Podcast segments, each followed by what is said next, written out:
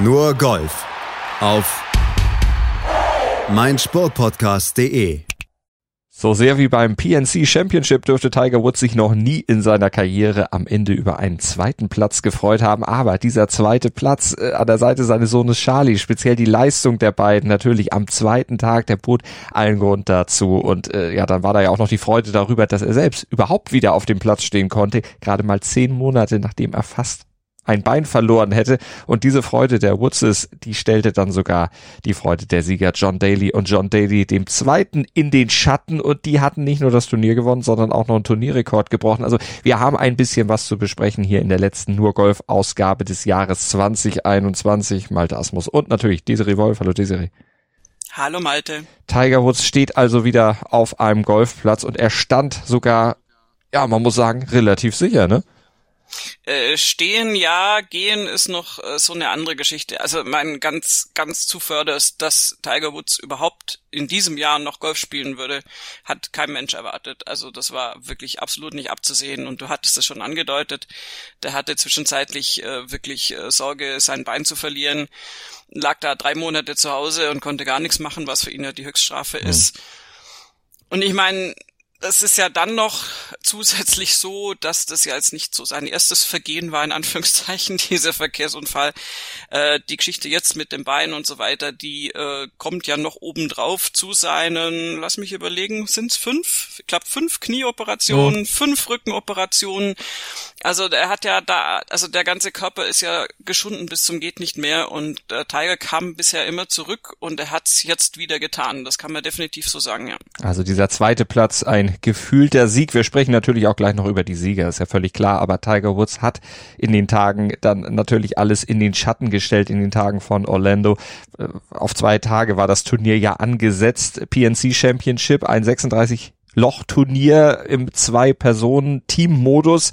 Ja, im Prinzip eigentlich Familienturnier, kann man wirklich sagen. Alle sind mit ihren Kindern angereist. Der Einzige, der da ein bisschen aus der Reihe tanzt, war Baba Watson, weil der ja seinen Schwiegerpapa mit hatte. Also im Grunde auch da natürlich Familie, engste Familie.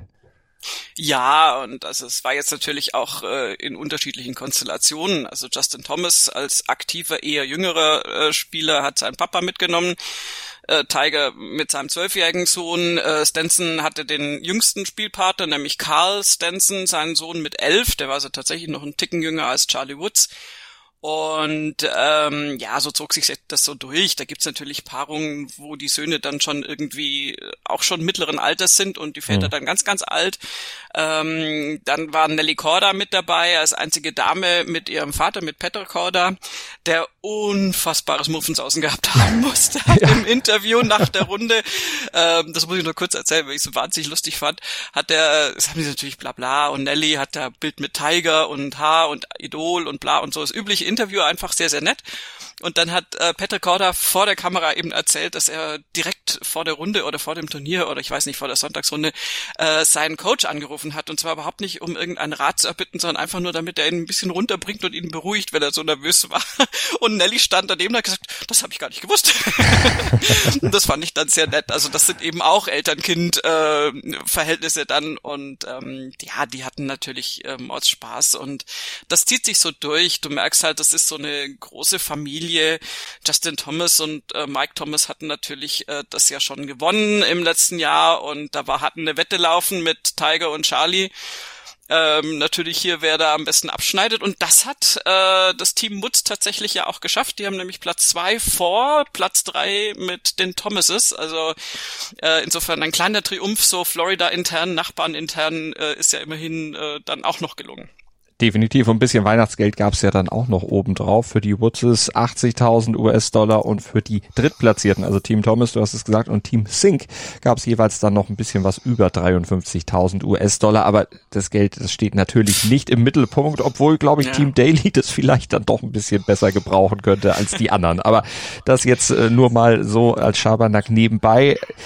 Lass uns kurz über die Sieger sprechen. Dailies, die Dailies. Also John und John der Zweite. John Daly im Moment bisschen unterwegs, als wäre der Weihnachtsmann. Äh, ja, optisch äh, unfassbar. Ähm, das, das äh, wurde auch auf Social Media kommentiert. Das fand ich tatsächlich wahnsinnig lustig. Und zwar, wir haben natürlich, äh, Entschuldigung, es sind jetzt Belanglosigkeiten, aber es muss ja auch mal weihnachtlich ein bisschen lustig sein.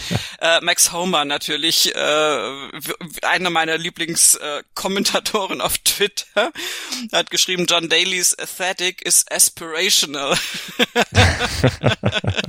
also damit meinte er eben, der hatte auch so eine rote Hose mit so einem Muster, war, äh, nee, das war gar nicht vom Sonntag, das war, der hat am Sonntag hat er glaube ich irgendwelche Totenköpfe ja, drauf. Ja, gehabt, sehr bunte Ahnung. Hose mit Totenköpfen, also schon mehr sah aus wie auf dem LSD-Trip, aber Ja, aber du ganz ehrlich, was der für Golf da rausgehauen hat, da kann er Absolut. tragen, was er will. Also und Jason Hadley hat hat dann äh, auch eben sehr sehr lustig äh, getwittert. I don't think it would be possible for me to look like that if I spent my life trying to look like that. also der hatte wirklich äh, gar keine Chance für sich gesehen. Ähm, nein, also mal von den Klamotten ganz weg. Die beiden Dailies hatten die funktionalste Kombi dahingehend, dass einfach Little John, wie er genannt wird, allen Ernstes von seinem Papa, was jetzt äh, auch nicht ganz die Körpergröße und Umfänge widerspiegelt. Also John Daly Jr. ist tatsächlich auch so ein bisschen in Richtung seines Vaters unterwegs, was die Statur anbelangt. Und ähm, Little John hat einfach richtig gutes Golf gezeigt und äh, John Daly selbst hatte einfach also die hatten immer so richtig schön abwechselnd ihre äh, ganz, ganz tollen Schläge und ähm, haben da einfach, sind da Tiger Woods und Charlie Woods in nichts nachgestanden, haben ja auch prompt dann dasselbe Rundenergebnis geliefert und waren aber einfach ähm, am Samstag zwei Schläge vor den äh, beiden Woods äh, gestanden und deswegen kamen Tiger und Charlie da nicht mehr ran. Aber die Dailies haben richtig, richtig tolles Golf gezeigt und ähm, ja, also äh, ist so ein bisschen die ausgewogenste Kombi fast gewesen, weil jetzt einfach, also Tiger, Entschuldigung, das hat man gesehen, das war natürlich, also im, in Anbetracht der Umstände unfassbar, was er da gebracht hat. Aber es war natürlich jetzt nicht ganz der Tiger, der jetzt seine äh, vielen Majors und Turniere gewonnen hat. Das kann ja gar nicht sein. Und deswegen ähm, hatten die Dailies da die Gunst der Stunde genutzt und, und haben das absolut verdient auch, auch nach Hause Mhm. gebracht. Sechs Birdies und ein Eagle dann äh, im Finish dann auch noch hingelegt. Also die Dailies das sehr, sehr souverän dann am Ende hingekriegt. Jetzt lass uns über Tiger Woods sprechen. Wir müssen drüber sprechen, weil das ist das, was alle interessiert. Wie wirkt er denn auf dem Platz? Was hat sich denn im Vergleich zu seinem Schwung vor dem Unfall geändert? Weil es muss sich ja was geändert haben. Er wird ja nicht in der gleichen Intensität schwingen, weil er es noch gar nicht kann und weil es wahrscheinlich sowieso nie wieder so der ganz äh, alte Schwung sein wird der es ja sowieso schon nicht mehr war durch die ganzen Operationen, die er vorher hat. Aber wie hat sich das jetzt noch weiter verändert? Mm, Relativ nachvollziehbar eigentlich. Also ähm, du, du siehst es äh, schon im, im Setup, beziehungsweise wenn er dann äh, den, den äh, Backswing macht. Er kann einfach im Moment noch nicht voll aufdrehen. Da ähm, ist also nicht nur jetzt der der der Rumpf äh, das das Problem, sondern sicher auch das rechte Bein. Also der der Rückschwung ist also definitiv ein bisschen weniger aufgedreht, als als er das natürlich immer hatte.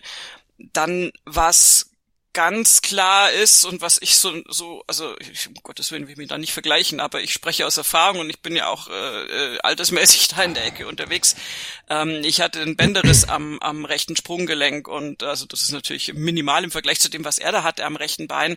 Aber mir ging das genauso, dass ich natürlich in den ersten Golfrunden danach einfach dieses rechte Bein oder überhaupt den rechten, das rechte Sprunggelenk nicht so richtig belasten wollte, obwohl es eigentlich ging. Und bei ihm glaube ich, es geht einfach auch noch gar nicht besser. Also sprich, er kann sich mit dem rechten Bein nicht so massiv abdrücken, wie es nötig wäre, um, um, um maximalen Impact zu kreieren.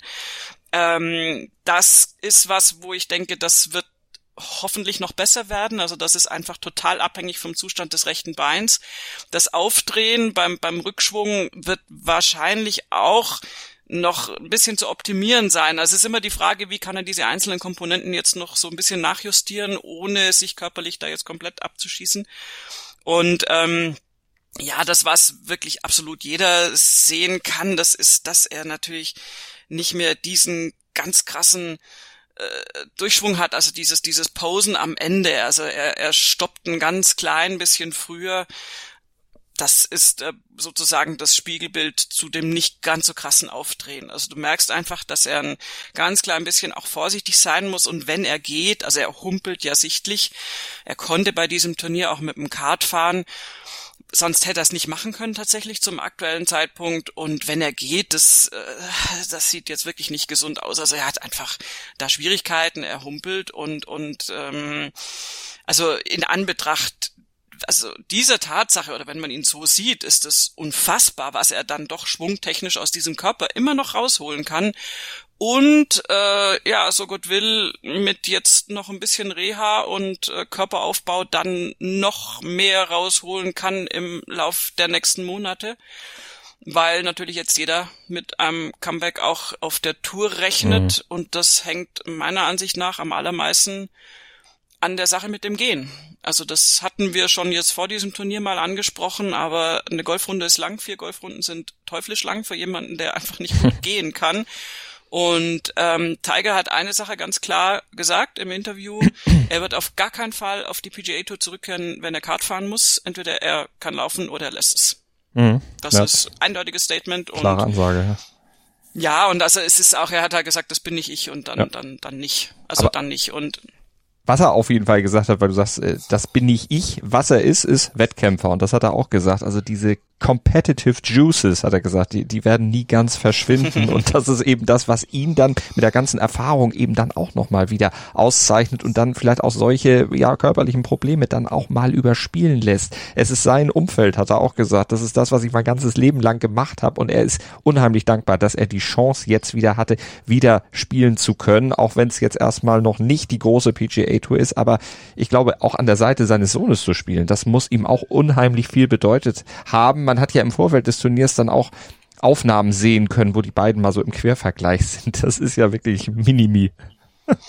das, äh, also Charlie Woods, ganz ehrlich, das ist der Oberhammer. Also da, das ist wirklich der Typ. Also der, der ist zwölf Jahre alt, zwölf Jahre. Was haben wir gemacht, als wir zwölf Jahre alt waren? Das will einfach niemand wissen, glaube ich. Und das war das ist so lange her, so das weiß ich gar nicht mehr. da davon ganz abgesehen können wir uns nicht mehr dran erinnern. Aber ähm, Nein, aber es ist, Charlie Woods ist natürlich erstens ein fantastischer Golfer jetzt schon in diesem Alter. Und er ist tatsächlich so eine kleine Kopie seines Vaters, aber da geht es ja noch nicht mal um den Golfschwung, also einfach die, die Art, wie er sich da auch auf dem Kurs also benimmt in Anführungszeichen, hat natürlich nichts falsch gemacht, einfach die, die, so ein bisschen das Pausen nach einem guten Schlag, selbst der, der Twirl des Schlägers ist, ist so ein bisschen ähnlich, ähm, und, und auch die, die, ja, also die, die, die, die, die, die, die, ich wollte gerade sagen, die Eier, die er da beweist, ähm, einfach den, den Mut, den er hat. Also Charlie Woods hat auf der 17 an einem Loch, wo alle Abschläge gleich gesteckt waren und der ist zwölf und halb so groß wie der Rest der Belegschaft da, ähm, hat er den Ball an die Fahne gelegt. Ich weiß nicht, das war, also wenn es ein Meter war, ist es viel, vielleicht ein Ticken mehr, aber, aber viel mehr nicht. Mhm. Ähm, bei, bei einem Paar drei wie gesagt, mit, mit kompletten Längen, also wo er, ja, ich glaube, er hat ein Fünfereisen spielen müssen, da spielen natürlich irgendwie die Kollegen ein Achtereisen oder so. Und ach, da ist, ist ein bisschen übertrieben, aber ähm, also er musste auch nur ein längeres Eisen natürlich nehmen, weil er kleiner ist und, und natürlich noch nicht diese Kraft hat, aber was er da rausgeballert hat und mit welcher Präzision der da aufs Grün spielt. Und auch äh, der, der hat da Putts gemacht, äh, wo dann sein Papa nur ganz lakonisch dann die Marken äh, vom anderen Putt dann auf, aufgehoben hat und das war alles so, hey cool, ja, mach ich mal. Mhm. Also das war toll anzusehen und, und, und massiv beeindruckend beeindruckend. Man weiß halt auch nicht, wie das jetzt weitergeht mit so einem zwölfjährigen ja. Jungen. Ich meine, Tiger Woods sagt selbst, das ist, ich bin hier der Papa und das ist der Sohn und der soll Schule machen und wenn er drüber raus noch Sport machen will, gut, okay. Ähm, das ist halt jetzt so, eigentlich ist das so, so wunderkindmäßig jetzt wieder jeder erwartet, dass der jetzt der, der zweite Tiger Woods wird irgendwie und gerade deswegen habe ich da so ein bisschen Bedenken irgendwie. Aber mhm. im Moment, also wenn man mal solche jetzt so die uncoolen Bedenken außer Acht lässt, war das eine, eine krasse Performance von den beiden. Also er war dann auch derjenige, der seinen Vater da über die Runde getragen hat, also jetzt golferisch.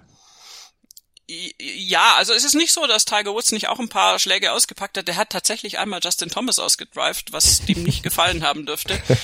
ähm, weil ja eigentlich, also die, die Strategie war relativ klar, dass also Charlie mit unglaublich präzisen Drives und ehrlich gesagt auch unglaublich langen Drives für diese Körpergröße, mhm. ähm, da äh, auch seinem Vater da vielleicht ein paar äh, Schläge ersparen kann und Tiger dann so ums Grün rum so Magic auspackt und, mhm. und letztendlich war das aber tatsächlich so, dass Tiger da zwar auch äh, tolle Dinge ab und zu mal produziert hat, aber und auch äh, natürlich so ein bisschen der alte Tiger beim Patten äh, ein bisschen aufgelebt ist, aber aber was Charlie Woods da gebracht hat, also eben mit Abschlägen, mit Annäherungsschlägen an die Fahne da nageln, also wirklich auch mit mit Wasser daneben und so, also einfach das war der beste Schlag, also diese 17 hat kein Pro auf dem äh, im ganzen Feld, egal welchen Alters, mhm. hat diesen Schlag getoppt von Charlie Woods. Das musst du einfach äh, mal sehen im Verhältnis vom gleichen Abschlag. Also ich war völlig, völlig äh, thrilled. Und insofern ähm, hat Charlie Woods da sehr, sehr viel beigetragen. Aber auf der anderen Seite glaube ich, dass da der Papa durchaus auch wichtig ist mhm. irgendwie. Und also es war, war eine gute Teamleistung auf jeden Fall. Also eine Mischung, weil es ein Scrambling-Format war, dass immer der besser liegende Ball letztlich oder der günstiger liegende Ball dann am Ende genommen wurde. Es waren nicht nur Tigers Bälle, die genommen wurden. Äh, nee, gar nicht. Also es, er hat am, am Schluss, das war glaube ich dann zu sehen, weil ehrlich gesagt auf der 17 und 18, da hat Tiger nicht mehr gut ausgeschaut. Also mhm. einfach jetzt formmäßig. Also da hat er echt, wenn er da gehen musste, ein paar Schritte, hat er immer das Gesicht verzogen und also das, das war klar, dass, also es ist ja auch logisch, dass dann nach einer kompletten Golfrunde da nicht mehr alles so ist mhm. wie, wie bei Loch 1. Und da hat Charlie einfach, das äh, konnte man dann irgendwie kurz zurückrechnen, ich glaube 16, 17, 18 oder zumindest zwei der drei Löcher hat er komplett mit seinem Ball mhm. gespielt. Also hat man praktisch immer seinen Ball genommen und er hat dann letztendlich auch das Loch immer zu Ende gespielt.